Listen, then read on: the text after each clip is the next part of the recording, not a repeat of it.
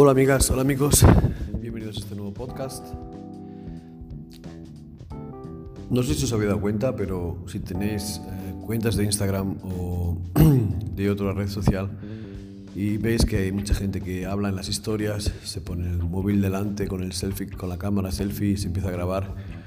Y poco a poco me estoy dando cuenta de que ya son muy pocos los perfiles que siguen utilizando cámaras que dan un perfil muy pixelado esto me lleva al debate de decir que la gente compra su nuevo smartphone cada X tiempo, eh, según la eh, compañía con la que tiene, y poco a poco vamos viendo que toda la gente va teniendo un teléfono de calidad por un precio eh, adquisible.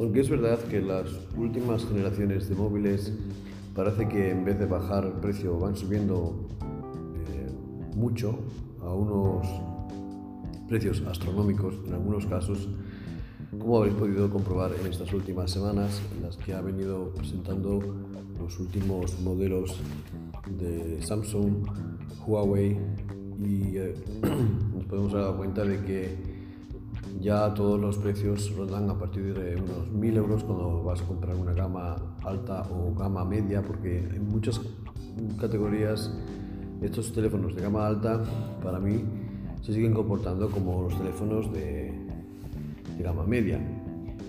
Es verdad que tienen quizás unos procesadores muy potentes y que tienen unas cámaras que, bueno, que no dejan nada de desear, pero que en algunas que otras funciones los veo un poco limitados.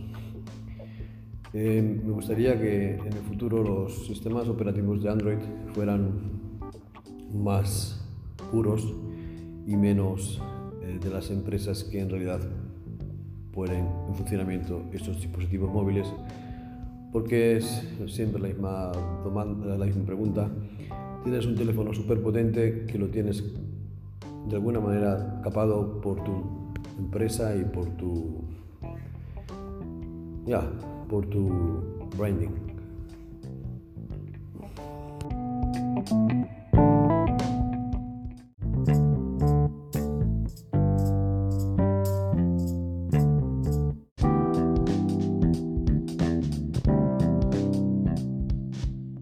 Y como sabéis, ha habido un montón de presentaciones estas últimas semanas. Empezamos hablando de que Google el año pasado, la pasada, presentó sobre todo la línea de nueva plataforma de streaming para juegos, la llamada Stadia, que seguramente va a hacer mucho daño a las empresas actuales como PlayStation, Xbox y Nintendo, pero bueno, esto se verá ¿no? cuando empiecen a publicar sus plataformas, cómo reaccionan las otras empresas que llevan tantos años en, el sector de gaming.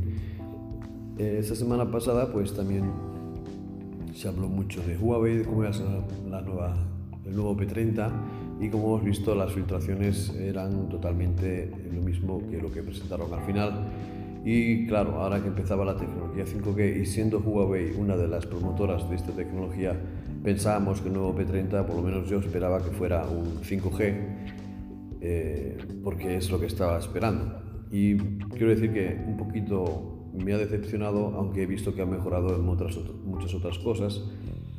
Pero no sé, siempre esperas como que alguien sea que dé el salto a esta nueva tecnología que por lo que veo eh, nadie se quiere meter a fondo con ella. Está ahí esperando, pero ya hay países que tienen 5G activado y ni siquiera tienen un teléfono para la venta. Me parece una cosa ridícula, pero es así. Es una cosa que no podemos evitar.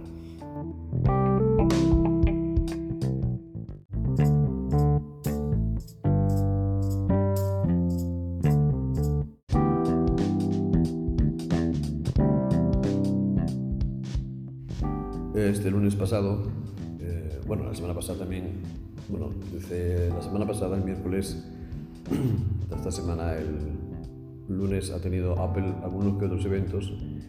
En él presentaron sus nuevos iPads, que son exactamente iguales por fuera que los antiguos iPads. El iPad Air la han subido un poco lo grande que es, es un poquito más grande que el anterior, pero si no la tecnología es normalmente la nueva, han puesto los nuevos procesadores, las nuevas, bueno, se han adaptado a los tiempos, pero lo que quiere decir lo que es la estética ha quedado prácticamente lo mismo, no vas a notar en la parte exterior si la persona que tienes delante tiene un iPad nuevo o un iPad viejo.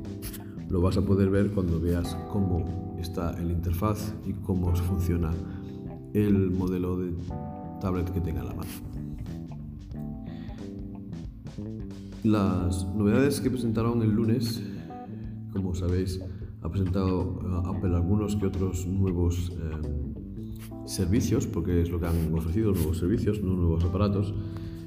Y bueno, tenemos el Apple TV Plus, que ha salido el señor Spielberg a hablar sobre ello. Es la manera de contestar a Netflix con series y películas streaming exclusivas para los que tengan un Apple TV. También nos han enseñado el nuevo modo de gaming que sería el, streaming arcade, o sea, es como una respuesta a Stadia, ¿no? Que vas a tener juegos que puedes también jugar offline, o sea, los puedes dejar al móvil y seguir jugándolos aunque no tengas red y serán juegos exclusivos que se podrán comprar en la Apple Store a través del servicio Arcade. Lo que más ha dado de hablar solamente ha sido lo de la tarjeta de crédito de Apple, la Apple Card, que como sabéis no tiene, eh, bueno, prácticamente vale con que tengas una Apple ID y ya te va a funcionar. Y tienes que tener un teléfono móvil en el que escribes la tarjeta y no va a ser física, sino que va a ser virtual la tarjeta que podrás hacer em, con prepago o poder cargar la tarjeta con dinero y que tienen también pensado en Estados Unidos sobre todo coger la deuda y que la puedas pagar poco a poco a través de esta tarjetita de, Apple. Creo que no me he dejado nada más. Ah, sí, no más. También tienen el nueva streaming que es de periódicos, bueno, de, ¿cómo?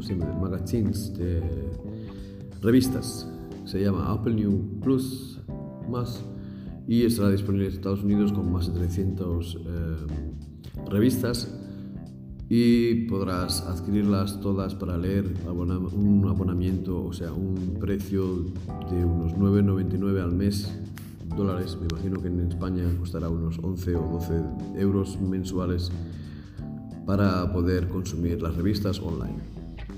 Y me imagino que todos los otros servicios que han ofrecido como el Apple Plus y el Apple Más, no el Apple Plus y el em, Arcade costará más o menos también unos 9,99. Me imagino que harán un, trío paquete, un paquete combinado total que valga un poquito menos. Pero es lo que pienso que va a ser, porque claro, han lanzado todo ahí al vacío, pero todo por separado. Me imagino que con el tiempo eh, van a tener competencia de las otras empresas y al final harán un paquete eso, más adquisible. Como hemos podido ver, pues eh, Apple se dirige sobre todo a sus consumidores y no abren la mano para poder eh, ganarse nueva gente, sino que parece que siguen confiando mucho en su, en su público y es el que los da pie a poder hacer cosas como las que están haciendo. Bueno, aquí pone que van a valer 8,83 en Europa. Yo pienso que valdrá al final 9 euros, porque claro, ahora estamos hablando de revistas que son eh, publicadas mensualmente en Estados Unidos. Me imagino que no quedará la, la demanda en revistas solamente de Estados Unidos. Me imagino que deberán ganar en otros idiomas también, en otros países y tal. Y nada, esto es todo amigos, este es el podcast de hoy, he hablado un poco de todo. Eh, Apple piensa lanzar estos servicios en 150 países, hasta final de año. Y bueno, vamos a ver si es verdad que llegan. Y como sabéis, eh, entre que más para adelante vamos, más al futuro, vamos mirando cómo van haciéndose nuevos microservicios, como son estos del streaming a pago. Y no sé, me parece que eh, al final Parece que esto de los micropagos es más barato, pero si lo vas sumando al final es una super suma la que se está juntando. Porque si quieres eh, tener un poco de todo, pues te va a valer un, un buen dineral.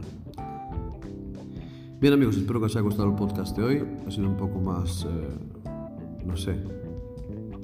Si os gusta esta clase de podcast, pues decídmelo en los comentarios, compartidme y hasta el próximo capítulo. Si os gustan más los podcasts más espontáneos, pues me lo decís y no sé, quizás no haga más contenido así tan una cosa detrás de otra y tan leyendo cosas que pienso que no debo de olvidar. Nada más y hasta el próximo capítulo. Nos vemos la semana que viene.